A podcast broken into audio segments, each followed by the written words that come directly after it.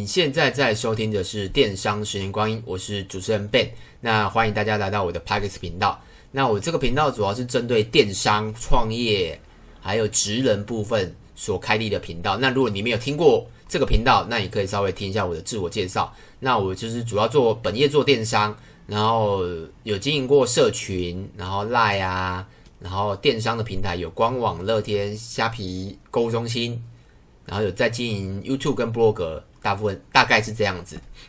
那我今天想讲的，就是也没有太大的主题，就是跟大家聊聊天呐。我没有设定太多的主题，然后主要是针对这个疫情下我们自己的状况。那我稍微跟大家分享一下，这段时间我们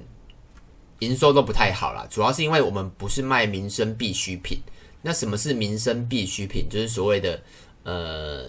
吃喝，诶，吃跟喝的，然后用的用的可能是卫生纸啊，家里家里的。耗材的这样，然后像女生有可能是保养品、面膜，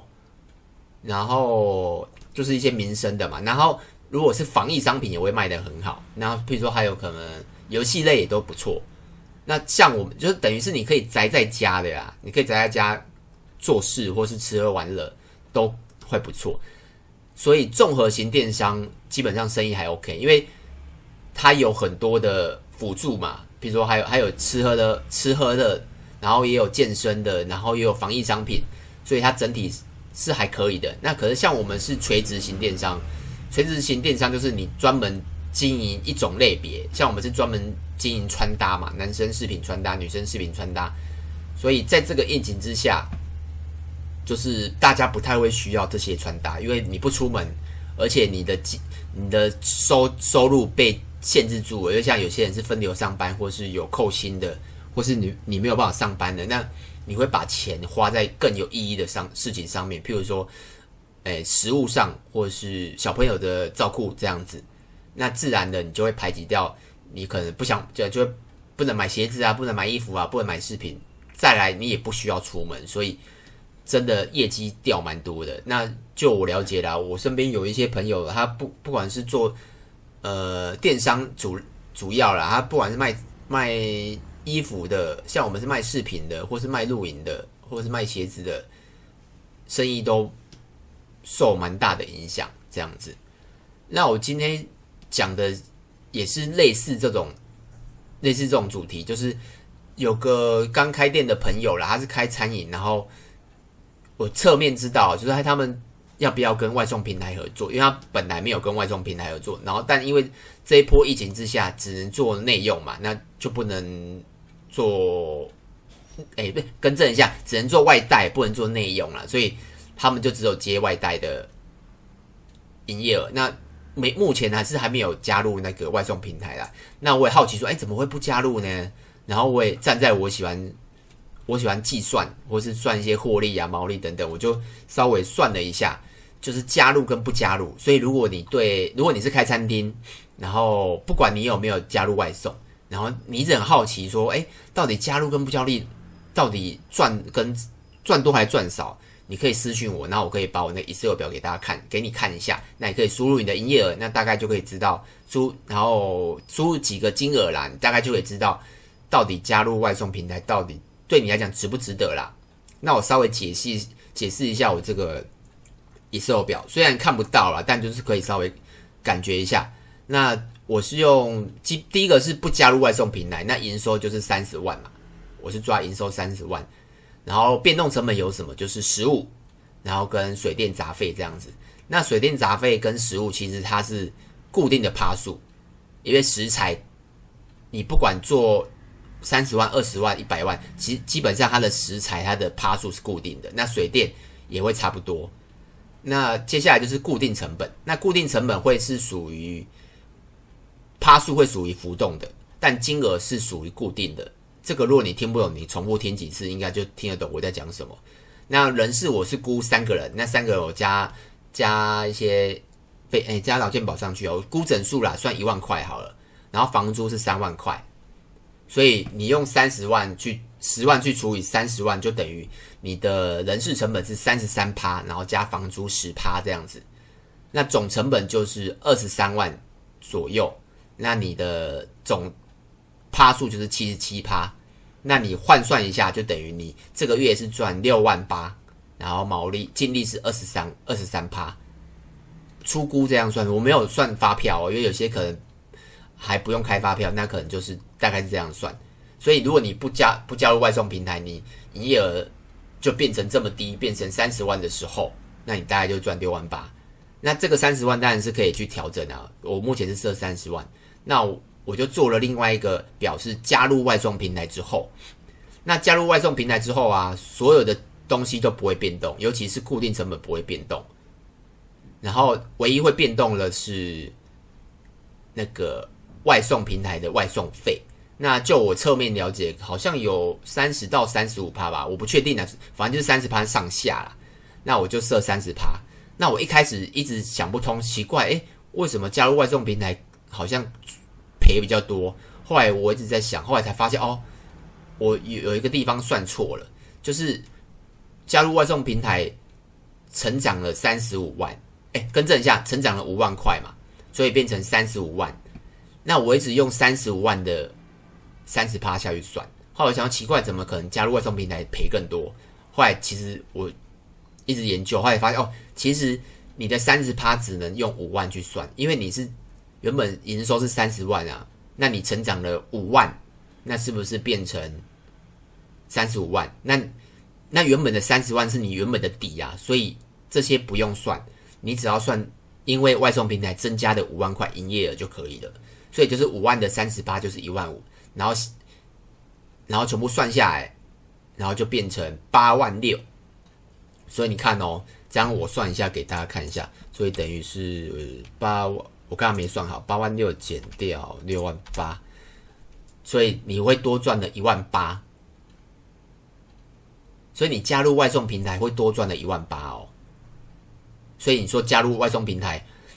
值不值得加入？以我个人的感，因为我没有，我真的没有开过餐厅，但我有一些餐厅的朋友啦，我问过他们，那个成本大概是这样计算的。那所以我我个人觉得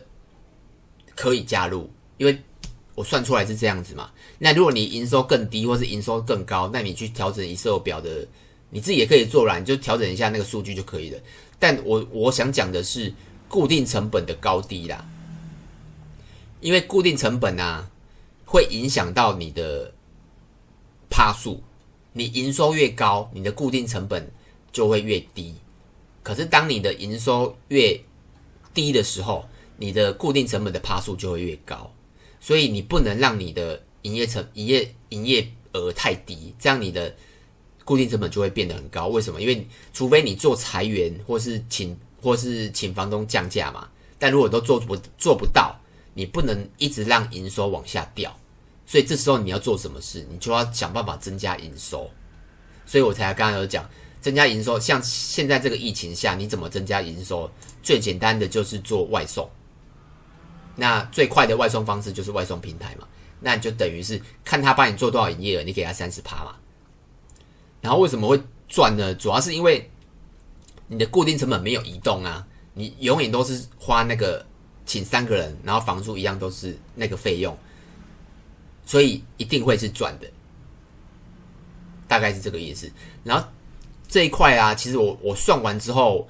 然后我就想，我就在想说，诶，那跟我们的电商有没有相相似之处啊，如果你是经营电商的，你前面前面那一段就比较像属于开餐厅的嘛，那我觉得这一段是比较属于电商的。那这一块其实我刚刚也在想一下，想想了一下，说，哎，那有没有这种东？我们电商有没有这种东西？好像也有，就等于是广告费，就等于去，譬如说你像买你买 FB 广告费，或是 Google 广告费，你可能买五万，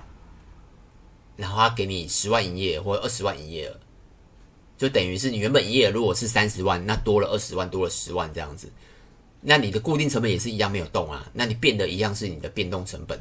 但这个如果针对电商会有一个小问题啊，我觉得是呃不更正是大问题，因为如果你是做餐厅的，我觉得会比较明显，就是如果我要去内用，因为现在不能内用嘛，如果我要去做外带好了，我会叫外送平台还是自己打电话去外带？这个应该还蛮明显的，可是如果像我是我们是做电商，我们的数据都是透过网络上嘛，GA 嘛，会有一种叫做辅助转换的东西，就是他可能看了 A，看了 B，看了 C，最后才决定，就会不知道他到底是在哪一个地方，最后哪一个关键的地方影响到他。所以有时候你的没有办法像实体一样这么明显，说把这个营收给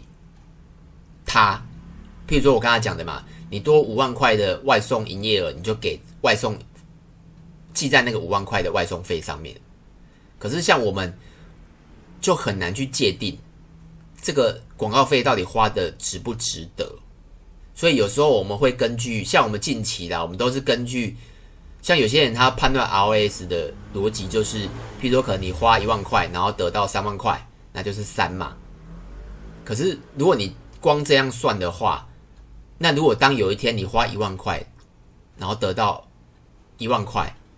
然后就是就会是零哦，那你觉得这个 ROS 不好，你就砍掉。但你可以反过来讲说，哎，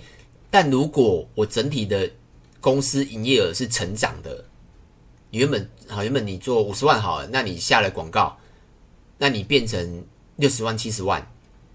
虽然你的 ROS 不好看，可能只有一或是一点五这样子，但你因为下了这个广告，导致你的营收成长了，这件事也是非常好的。但数据上就是不好看，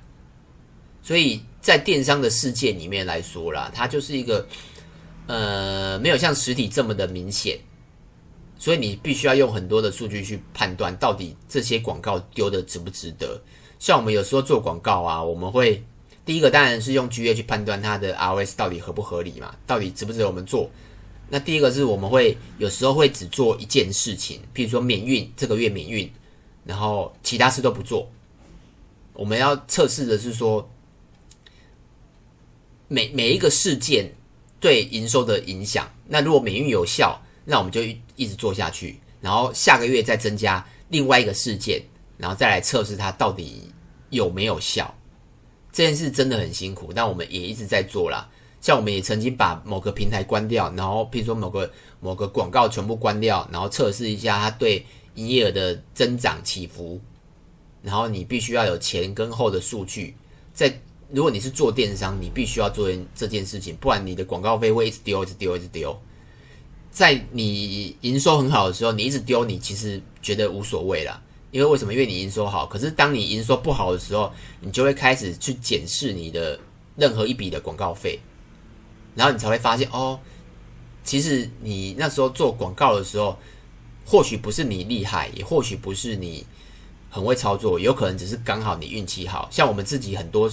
的时候基基本上都是运气好，然后以为自己很会做广告，但其实不是。然后你当你营收下滑的时候，在检视自己的时候，才发现哦，原来我真的没有这么会操作。这个是我们这几年发生的事情啊，因为我们做了，因为其实电商大家都知道嘛，这样那个红利真的很恐怖，就是消失的很快。那我们也做了很多。想办法蹭到免费红利的事情了，所以这这段会比较短啊。我主要是希望讲给那个，如果你是在做餐厅的朋友，或是你在做实体的朋友，不像我们做电商啦，因为电商需要看数据。那如果你做实体，你有办法去增加你的营业额，这件事情大部分都会是赚钱的。我个人是这么觉得啦。然后今天就大概这样。那如果你觉得这段有帮助到你，或者觉得还不错，那你可以到 Apple Podcast 给我一个五星评分。那今天就这样子喽，拜拜。